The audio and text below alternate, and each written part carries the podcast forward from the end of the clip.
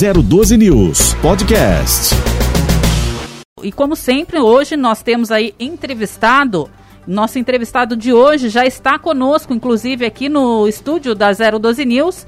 Ele que é o secretário de Apoio Social ao Cidadão de São José dos Campos, pela primeira vez aqui participando conosco, o José Antero Baraldo. Desde já, já quero eh, agradecer a disponibilidade, a participação, a vinda até os nossos estúdios, Antero. É, muito bom dia para você. Obrigado por estar conosco. Bom dia, Ellen. Bom dia, Marcelo. Bom dia aos ouvintes do primeiro jornal da Rádio 012 News. Muito e é dia. isso. Hoje a gente vai falar um pouquinho das ações da Secretaria de Apoio Social e eu já começo, inclusive, Antero, é, perguntando a você que nós estamos aí no mês de junho, ainda não chegamos de fato ao inverno, mas mês de junho, né, é, é, já tem aí as temperaturas mais baixas. Eu pergunto a você, como é que está a, a, como é que estão as ações da pasta relacionadas aí àquela população que vive na rua. Eu tenho observado é, as equipes, como é de praxe, é, as equipes do apoio social trabalhando de forma intensa no que se refere a essas pessoas que ainda vivem em situação de rua, na questão da abordagem, de repente até mesmo para, levá-las aos abrigos que, que a prefeitura mantém aqui na cidade. Como é que está sendo essa questão? É, esses dias atrás nós tivemos talvez uma prévia do que deva ser o nosso inverno esse ano. Nós tivemos uma noite aqui em São José dos Campos com 9 graus, muito fria, de bastante trabalho para as nossas equipes. Nós tivemos quase uma centena de acolhimentos durante essa noite. As nossas equipes foram reforçadas, nós corremos para as ruas para poder acolher essas pessoas que vivem em situação de rua e conseguimos acolher quase uma centena de, de moradores em condição de moradia de rua. Né? Isso apontou para a gente a necessidade de um planejamento é, estratégico focado especificamente para esse período de inverno. E nós já estávamos em andamento com esse planejamento, aceleramos e já colocamos em prática a Operação Inverno da Secretaria de Apoio Social Cidadão de São José dos Campos nós aumentamos o número de veículos que atendem na abordagem social em São José, aumentamos o número de agentes também, e hoje a secretaria conta com mais de 300 vagas de abrigos para as pessoas que vivem em situação de rua. É, hoje se tem um número é, de quantas pessoas é, estão em situação de rua aqui em São José, secretário? Não, esse número, ele na verdade não existe por um motivo muito simples. É, há uma flutuação muito grande desse número é, há uns dois meses atrás, mais ou menos, em um único dia, nós fizemos um recâmbio de mais de 40 pessoas para fora de São José dos Campos.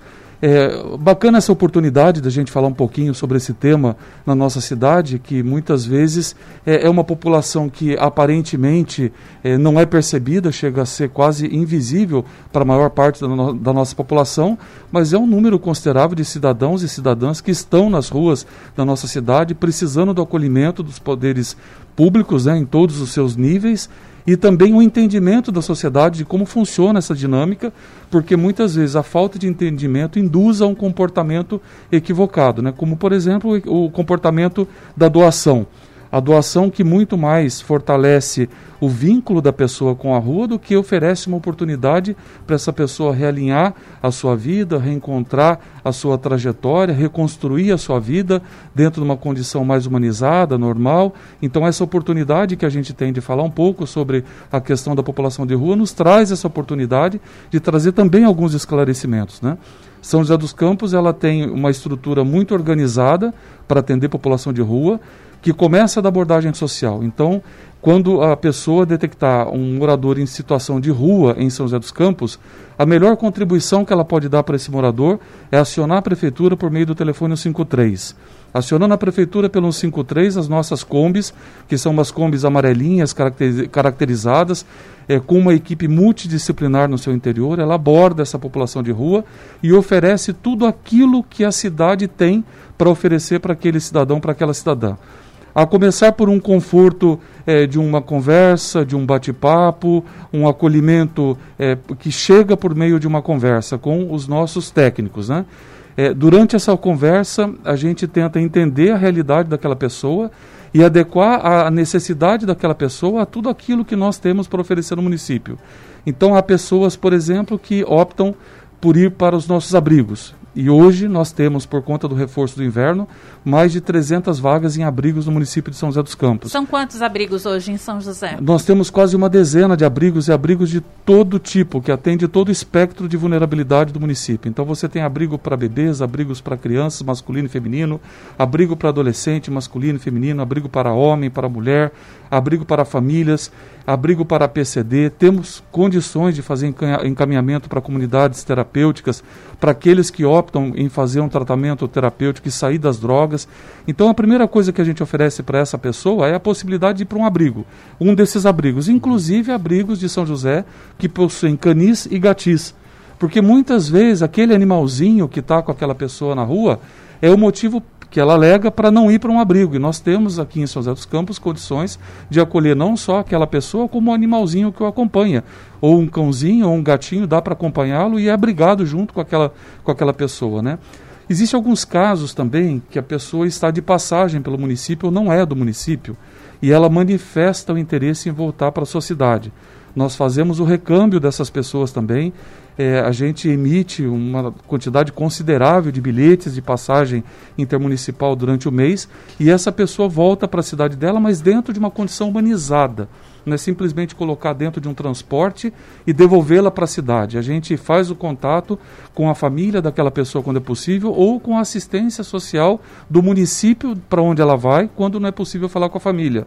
E há também os casos de pessoas que optam por fazer um tratamento de dependência química.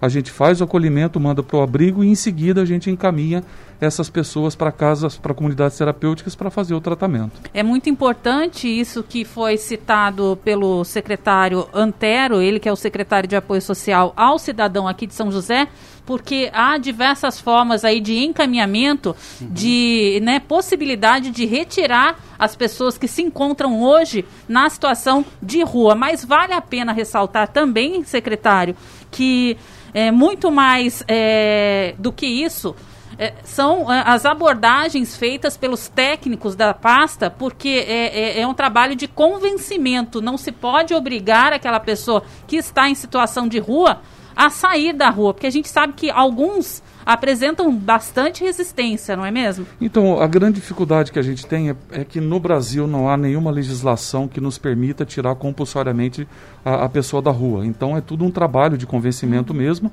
E esse trabalho, muitas vezes, ele é dificultado por ações de doações que são feitas de maneira equivocada e que acabam fortalecendo o vínculo dessas pessoas com a rua e dificultando o trabalho de acolhimento. Quando a pessoa é acolhida, ela vai para um ambiente humanizado, limpo, organizado, ali ela vai ter todas as refeições, vai ter condições de fazer sua higiene pessoal vai ter inclusive um acompanhamento de um assistente social e de um psicólogo, com a possibilidade, inclusive, de se reinserir no mercado de trabalho, até quem sabe por meio de um dos programas do município e a partir de um programa de qualificação. Então a gente oferece tudo isso para oferecer possibilitar que essa pessoa tenha condições de retomar a, tua, a, sua vida normal, mas isso às vezes é dificultado porque uh, outras pessoas, ao doarem uh, roupa, comida, dinheiro para a população de rua, acaba fortalecendo o vínculo com a rua e dificultando o nosso trabalho de acolhimento. Por isso que o nosso trabalho hoje é estimular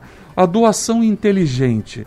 Então, por exemplo, agora nós acabamos de sair do período de declaração do imposto de renda. Sim. Aquele dinheiro que você teria que pagar para o governo num carnê-leão, restituir uma quantia em dinheiro, que você teria que fazer esse depósito por meio de guia para o governo, parcela desse dinheiro poderia ter sido revertido aos fundos do município.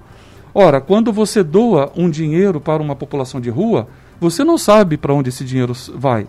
Nós sabemos, muitas vezes esse dinheiro vai para droga, né? Sim. Agora, quando você doa esse dinheiro para um fundo municipal do idoso, da criança, do adolescente, por exemplo, esse dinheiro ele é revertido em programas e projetos sociais para aquele morador de rua, né? De fato. Agora, só uma questão também importante é, é essas pessoas que é, voluntariamente ajudam aquelas que estão em situação de rua, de repente elas poderiam ser também é, abordadas pela, pela prefeitura municipal para é, fortalecer assim a, a, uma forma melhor de conduzir ou de apoiar ou de ajudar e, e de fato encaminhar essas pessoas que estão na rua para algum órgão da prefeitura? Porque a gente sabe que tem ONGs, tem grupos de moradores que oferecem sopas, principalmente durante o, o inverno, à noite, o que é muito bom, né? Mas de uma certa forma é aquilo que o senhor disse, acaba é, fortalecendo o vínculo. Quantas entidades hoje a Secretaria de Apoio Social mantém convênio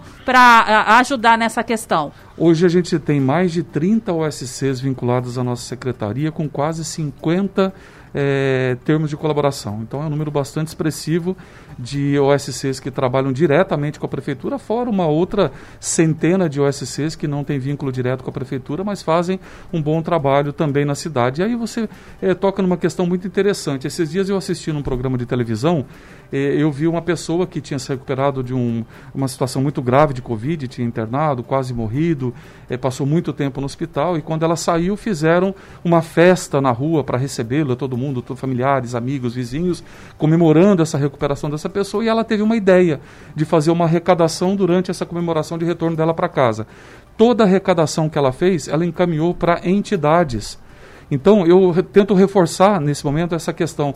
É, ajudar é muito bom, é, é própria da natureza do brasileiro é, ter essa questão da doação, da ajuda, é, do olhar sensível ao mais necessitado, mas o que a gente convida é, não é que a pessoa pare de doar, mas que a gente faça uma doação mais qualificada. Então, por exemplo, essa comida, essa alimentação, esse gênero que foi arrecadado por esse cidadão, foi para uma entidade e você tem certeza absoluta da destinação dessa alimentação. Vai ser convertida em comida quentinha, de boa qualidade para os mais necessitados. Ao passo que quando você leva uma comida na rua entrega para a pessoa em situação de rua, muitas vezes essa comida vai para o bueiro, porque é, às vezes tem ninguém doando e às vezes tem muita gente doando. Então é um que passa com a sopa, é outro que passa com o lanche, é outro que passa com a comida, é outro que passa com a macarronada, é outro que passa com a feijoada. E você vai hoje e pergunta para uma pessoa em situação de rua, por exemplo, ela chega a relatar para você que numa noite chega a receber cinco, seis ofertas, quase uma dezena de ofertas de alimentação. Quem consegue fazer dez refeições de jantar numa Impossível, noite, né? É. Então muito disso é perdido, muito disso vai para os bueiros da nossa cidade, entupindo nossos bueiros causando alagamento nas épocas de chuva, é, e a gente não sabe por que é esse material que é descartado de maneira indevida, porque a pessoa não conseguiu comer, porque foi é, lhe, lhe, ofertado de uma maneira é, é irregular, de uma maneira pouco organizada, né? Então as pessoas dessas organizações, esses voluntários que fazem esse trabalho em São José dos Campos, têm nos procurado, têm nos visitado, e a gente aproveita para estender esse convite para quem ainda não nos convidou, e a gente fica surpreso com a surpresa deles. Uhum. Porque quando eles vêm nos visitar, eles falam, nossa, poxa vida, mas às vezes a gente até fala para o morador de rua, olha, mas São José tem abrigos. Ele fala, não, não tem abrigo não. E quando ele concorda com a gente, não é de fato, tem abrigo, ele fala, mas não tem vaga. É como que não tem vaga? Nós não só temos abrigos, como também temos vagas. Repito, para esse mês de julho, que é um mês que tem uma, uma demanda maior, junho e julho, que é período de muito frio, a gente está com mais de 300 vagas no município. Mas muitas vezes convém para aquela pessoa que está na rua por incrível e por mais perverso que seja falar uma coisa dessa natureza, é, convém para ela se manter naquela situação. Porque ali ela tem a, a roupa, ali ela tem alimentação, ela tem a liberdade para fazer o que ela quiser, inclusive quando ela quiser fazer alguma coisa que não seja lícito, né? Nós, infelizmente, nós temos registros de moradores de rua que praticam furto, que se envolvem com as drogas, e isso é um, é um registro muito interessante que eu queria fazer hoje também. A, a, aquela questão do morador de rua tal qual nós convivemos na nossa infância, porque isso não é uma coisa nova e não é exclusividade do Brasil. O mundo inteiro convive com esse problema, né? Ontem eu estava lendo uma matéria sobre Turim, um trabalho que eles estão fazendo lá com população de rua, porque não aguentam mais a evolução dos números de população de rua naquela cidade. Recentemente, numa viagem para Manchester também, uma cidade muito parecida com São José, uma cidade que não tem praias, uma cidade que vive da sua indústria, que vive do, do ensino, da educação, das universidades, forrada de morador de rua. Então, esse esse é um problema que ele aflige a todos os países, é um problema global, né? E o morador de rua de hoje não é aquele morador de rua mais com o qual a gente conviveu no passado.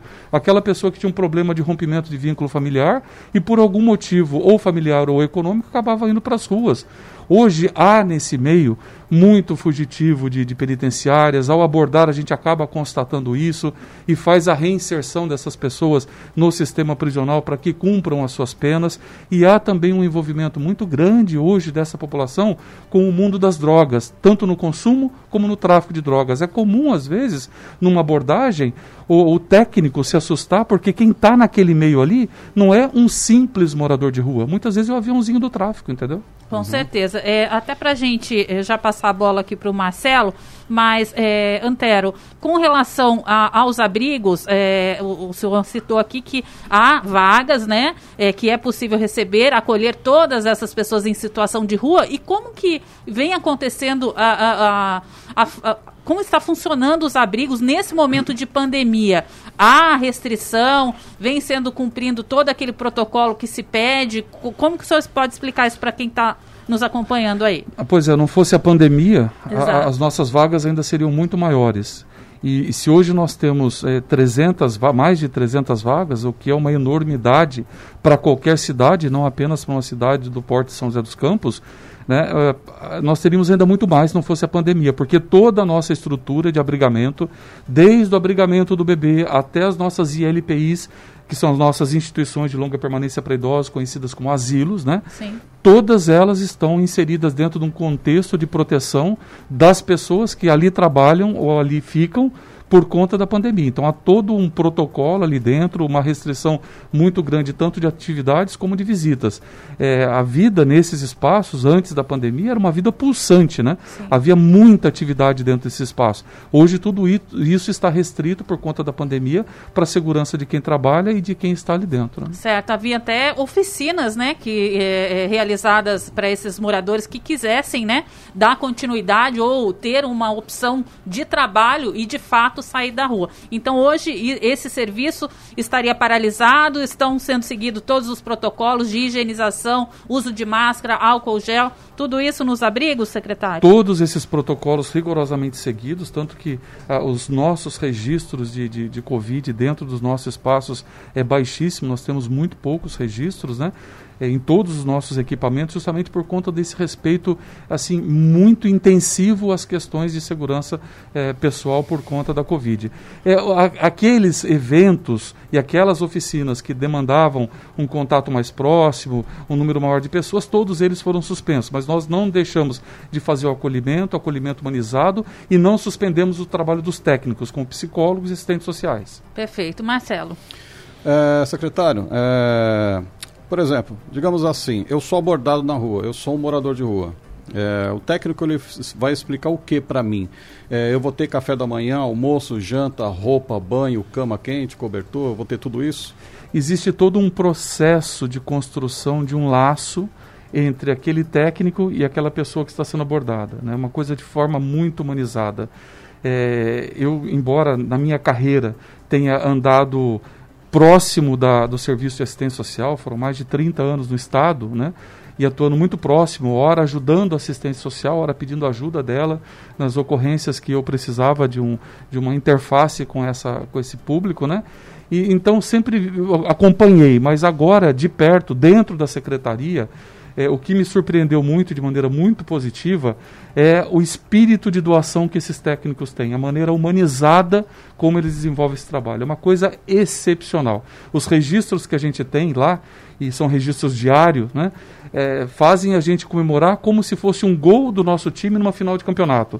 Tamanha felicidade que todos nós sentimos quando nós conseguimos uma vitória nesse trabalho de abordagem de acolhimento. Então o técnico ele chega, tenta construir esse laço, esse vínculo com essa pessoa, entender essa pessoa, a realidade dela, a vida dela. Recentemente nós tivemos um caso muito bonito, né, fechando é, é, essa construção desse laço, é uma pessoa que tinha era muito difícil de chegar nela, uma pessoa que você não conseguia se aproximar dela. Ela tinha muita resistência desse trabalho uhum. e desse acolhimento. E aí, devagarzinho, uma técnica que é uma pessoa muito especial, muito capacitada, é, tem um trabalho muito humanizado. Ela foi aos pouquinhos rompendo essas barreiras, se aproximando desse cidadão descobriu que ele tinha um ferimento muito grave na perna, uma coisa muito feia, né? Cheguei a ver fotos disso daí. Ele foi encaminhado para a saúde do município, teve um tratamento humanizado, foi acolhido pela saúde, conseguiu curir, curar a, a, aquele ferimento Nesse processo, o grupo que manteve o contato com ele conseguiu descobrir de onde era a família e depois de algum tempo convivendo com ele na rua, fazendo abordagens diárias, acompanhando o progresso dele dentro do sistema, é, eu recebi as fotos da família dele que veio de Ourinhos, né? descobrimos que a família era de Ourinhos, e a família veio para São José, alugou um imóvel em São José, montou a casinha para ele com uhum. todos os móveis, com roupa de cama, abasteceu a dispensa e restabelecer o vínculo com esse cidadão. Então, é esse é o processo é, que começa de uma conversa, de um bate-papo dos nossos técnicos, das nossas combis na, na rua, e parte de, quando a gente consegue ou para um recambiamento para essa pessoa voltar para a família dela na cidade dela, ou de repente para um abrigo nosso, onde ela tem toda essa estrutura de acolhimento, oficinas, qualificação, e quem sabe até a gente consegue, como ocorreu nesse caso, reinserir essa pessoa na sociedade numa condição muito mais digna. E nesse caso específico a gente ficou muito feliz porque houve um resgate da, dos laços com a família. Né? Perfeito, secretário. Mas, por exemplo, esse é um caso realmente que é para bater palmas, porque é, o que a gente mais quer é que as pessoas sejam voltem para uma vida normal. É, mas o, o, que eu gostaria de me, me referir é justamente as pessoas que vão para o abrigo, elas, elas, o que, que elas recebem lá no abrigo, porque a gente até entende as ONGs que elas têm muita, existe muita gente boa aqui que realmente quer ajudar. Né? E como o senhor citou, realmente vale muito a pena ter essa, essa força, essa inteligência entre o poder público e essas pessoas, quem sabe assim, melhora a distribuição disso. Mas hoje, a pessoa que está no abrigo, o que, que ela recebe de, de para ela se, ser convencida, além do apoio psicossocial todo, ela tem, porque ela precisa comer todo dia. ela recebe café, almoço, janta. ela, a, o abrigo ele é também é, é 24 horas, a pessoa pode entrar e sair a hora que quer ou existem horários limites? Na, na, verdade, essa oferta ela acontece até antes do abrigo, né? Nós temos um centro de referência para a população de rua. Ele fica ali do lado do terminal rodoviário intermunicipal. Então, o primeiro acolhimento acontece ali. Então, é ali que ele recebe a primeira oferta. Quando ele resolve sair da rua e entra num veículo nosso, esse é o primeiro lugar para onde ele vai. Ali ele já recebe alimentação, ele tem a possibilidade de tomar um banho, ali ele já pode receber uma roupa novinha, roupa limpinha, para que ele ali decida ou voltar para a rua, porque a decisão é dele, não é nossa, uhum. mas já voltaria higienizado, já voltaria com uma roupinha, já voltaria com uma alimentação feita, ou ir para um abrigo. Abrigo, nós temos abrigos de duas espécies para esse tipo de população. Aquele abrigo que é apenas de passagem, que é o que a gente chama de casa de passagem, ou uhum. seja, ele já está indo para um segundo estágio, ele já sai do centro de referência de população de rua e vai para uma casa de passagem, que é onde ele fica num período muito curto, o suficiente para ele ir para onde ele pretendia, ou voltar para a família, ou voltar para a sua cidade, também nesse espaço com toda a estrutura de acolhimento, com todas as refeições, com banheiro, com cama, com roupa de cama, com atendimento de técnicos. E o terceiro estágio é quando esse cidadão fala: Não, eu, eu não quero mais voltar para a rua e também não tenho para onde ir, eu quero ficar no abrigo nesse abrigo também com toda a infraestrutura. É a, a, infraestrutura de uma casa. Né? Evidentemente que você vai morar com estranhos em um número muito maior, mas toda a estrutura uhum. que você tem numa casa, de banheiros, de refeitórios, de sala de aula, de atividades de lazer, de atividades de qualificação. E há ainda uma possibilidade última, que é a comunidade terapêutica. Muitas vezes, no trabalho que é feito é, por esse, com esse indivíduo dentro, é, ou do centro de referência, ou da casa de passagem do nosso abrigo, é detectado que ele é um dependente químico. E a gente começa a tentar abordar, tentar oferecer para ele uma possibilidade de tratamento. E quando ele aceita, ainda existe essa quarta via, que seria uma comunidade terapêutica. Em uhum. todas elas, com uma infraestrutura completinha. Perfeito. Agora, é, os, as pessoas em situação é, de rua, elas já foram imunizadas aqui em São José ou segue-se também o Plano São Paulo de grupo de faixa etária, secretário? Há dois trabalhos nesse sentido. O primeiro trabalho nós já fizemos é, por algumas vezes é, testagem na população de rua. E aí nós ficamos surpresos e, de certa forma, até contentes, porque o número de infectados pelo Covid foi baixíssimo. Né? é, muito, muito baixo mesmo, quase nulo. Então isso é uma notícia boa, né? Sim. Agora, quanto à vacinação, eles seguem o calendário, é, que é o calendário de imunização nacional, né? Perfeitamente. A gente agora vai mudar um pouquinho de assunto, até porque já estamos aí a 8 horas uhum. mais 24 minutos, praticamente 24, 25 já, uhum. e a gente sabe até da agenda do secretário daqui a pouquinho para as 9 horas da manhã, mas a gente vai tentar abordar tudo na medida do possível. Com relação ao funcionamento do CRAS e CREAS aqui em São José dos Campos, como é que está é, o atendimento nessas unidades, que são várias, né? Não, não, não é apenas uma, aqui em São José, com relação principalmente à pandemia? Há um atendimento maior principalmente no CRAS, em função dos benefícios aí que foram é, anunciados pelo governo, até para atender todo mundo com relação à pandemia, secretário?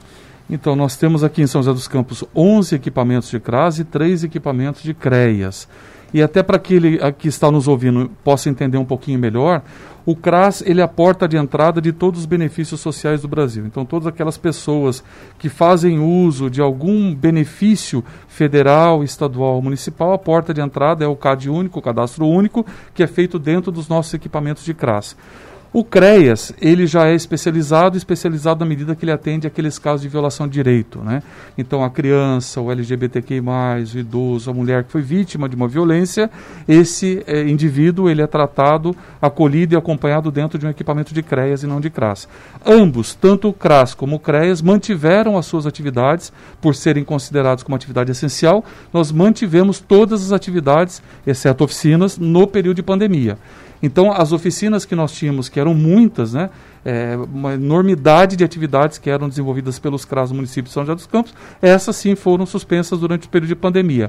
Agora, o atendimento, o acompanhamento pelos técnicos, as visitas sociais, que nós fazemos muitas visitas sociais também, os técnicos visitam residências a pedido dos diversos órgãos do município, Poder Judiciário, Ministério Público, Defensoria, delegacias, Conselho Tutelar, nós fazemos muitas visitas, elas foram mantidas.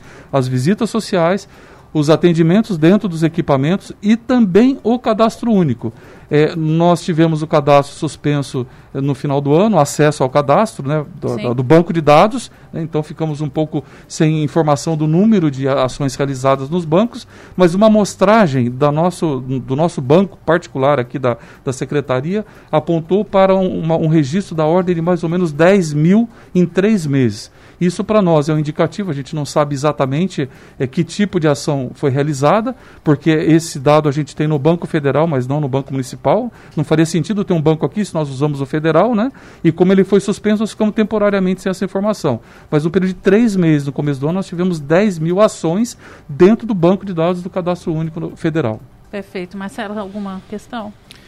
Bom, é, só, só, finalizando um pouco mais de detalhes sobre a Casa do Idoso, assim, tentar mais, abranger um pouco mais o nosso leque de informações. A Casa do Idoso hoje também é uma, uma um local importante para vacinação, né? É, como é que foi, como é que foi a adaptação? O que, que o senhor tem de novidade na, de adaptação, de acesso a esse local para quem vai se vacinar e os benefícios que a casa também oferece? Bom, a Casa do Idoso assim foi uma das maiores e melhores surpresas que eu tive quando assumi a secretaria. Né? A gente passa na porta e hoje são quatro casas de idoso, são quatro equipamentos, um na leste, um na sul, um no centro, um na norte, e a gente não tem ideia nem noção da enormidade do que é realizado dentro daquela, daquele equipamento público. Né? Eu é, sou mochileiro de profissão, então já bati muita perna por esse mundo afora e confesso que eu nunca vi nada próximo daquilo que é realizado dentro de uma casa de idoso. Né? Inclusive São José dos Campos é referência, né? É, é, com é relação à casa do idoso, né? É, é, uma coisa excepcional. Existem quatro projetos que existem dentro das nossas casas de idoso. Existe um centro de convivência, existe um centro dia que faz um atendimento diferenciado para aqueles idosos que já possuem alguma é, dificuldade de mobilidade é, eles são tratados num espaço é, diferenciado, com uma metodologia diferenciada, com uma equipe diferenciada mais reduzida. Existem trabalhos que são realizados na, na residência desses idosos, que são referenciados nessas casas do idoso. Então, assim, é, o trabalho de uma casa do idoso é um trabalho magnífico. E nesse período de pandemia, esse trabalho não parou tudo que era feito dentro de uma casa de, de, idoso e foi possível, nós convertemos em encontros virtuais.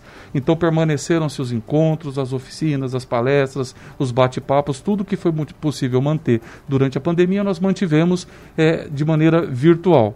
E essa subutilização do espaço físico, ela foi compensada pelo processo de vacinação. Hoje, para vocês terem uma ideia, uma casa do idoso de São José dos Campos vacina em média de mil a 1.200 pessoas dia na abertura de uma nova campanha. Uhum. Hoje, dos cinco espaços mais procurados pela população para vacinação, é, a casa do idoso ocupa quatro dos cinco locais mais procurados, porque é um espaço físico muito generoso e tem sido muito bom trabalhar com a Secretaria de Saúde, com a equipe da, da secretária Margarete, nesse processo de vacinação, podendo acolher nesse espaço tão generoso que é a Casa do Idoso a população para vacinação e na ordem de mais de mil pessoas dia de vacinação. Né? Perfeitamente. Bem, já são 8 horas mais 30 minutos. Eu vou deixar aqui as considerações finais, então, para o eh, José Antero Baraldo, ele que é o secretário de Apoio Social ao Cidadão aqui de São José dos Campos, até mesmo para eh, informar aí aos nossos internautas qual a proposta aí para os próximos seis meses, Antero. Alguma novidade que já eh, seja possível adiantar aqui para nós? Bom, a gente tem bastante novidade, sim. É, muito, muito projeto que a gente já começa a, a colocar em prática a partir de agora mas eu gostaria de ressaltar um especificamente. Até dado ao, avançado da hora, o nosso pouco tempo que nós expomos, eu não gostaria de sair daqui sem trazer uma notícia para a população e utilizar o canal eh, do primeiro jornal para a gente poder passar essa informação para a cidade. Nós fizemos uma experiência nos primeiros meses do ano com uma ronda do Programa de Erradicação do Trabalho Infantil. Foi muito interessante, uma experiência eh, em parceria com o governo federal. Deu, deu tão certo que a gente desenvolveu uma metodologia própria e agora também no inverno Junto com a Operação Inverno, a gente lança a nossa ronda municipal para a erradicação do trabalho infantil.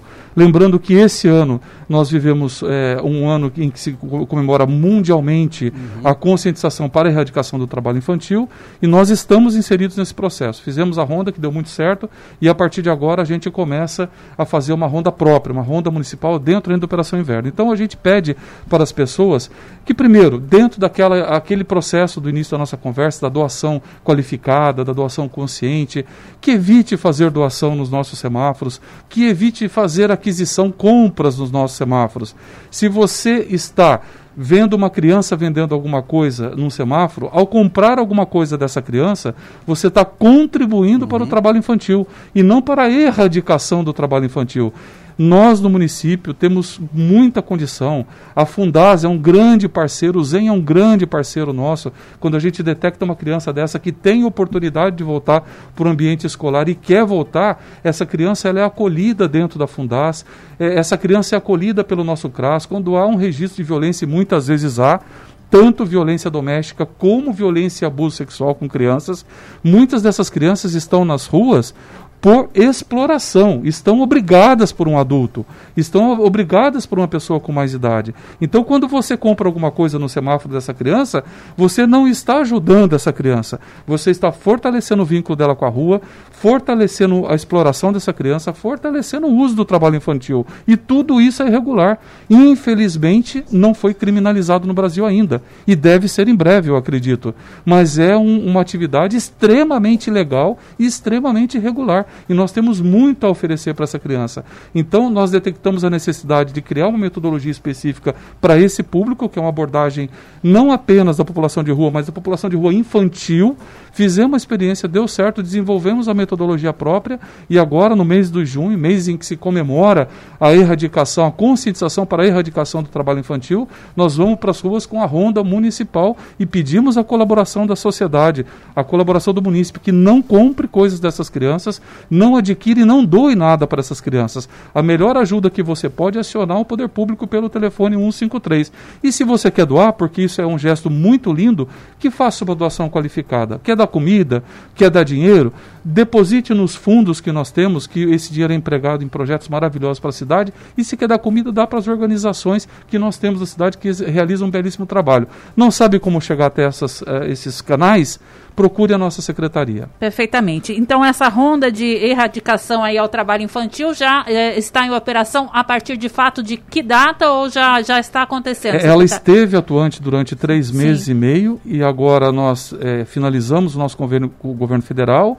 É, acabamos de autorizar a criação da ronda municipal e nos próximos dias a gente já deve ter esse pessoal atuando na rua novamente, ainda no mês de junho. Perfeitamente. A gente agradece então assim e fica uhum. muito contente de poder compartilhar então em primeira mão, né, é, é, essa nova proposta ideia, é, que o secretário está apresentando e assim eu desejo uma ótima semana para você, Antero. É muito obrigada pela participação. A gente sabe que a Secretaria de Apoio Social é uma secretaria que compõe aí várias é, atividades que fica até difícil a gente uhum. abordar em, somente numa participação, mas o convite fica aberto.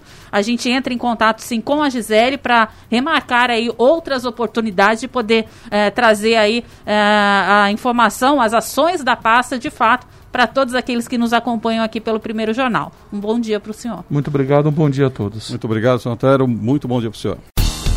012 News Podcast.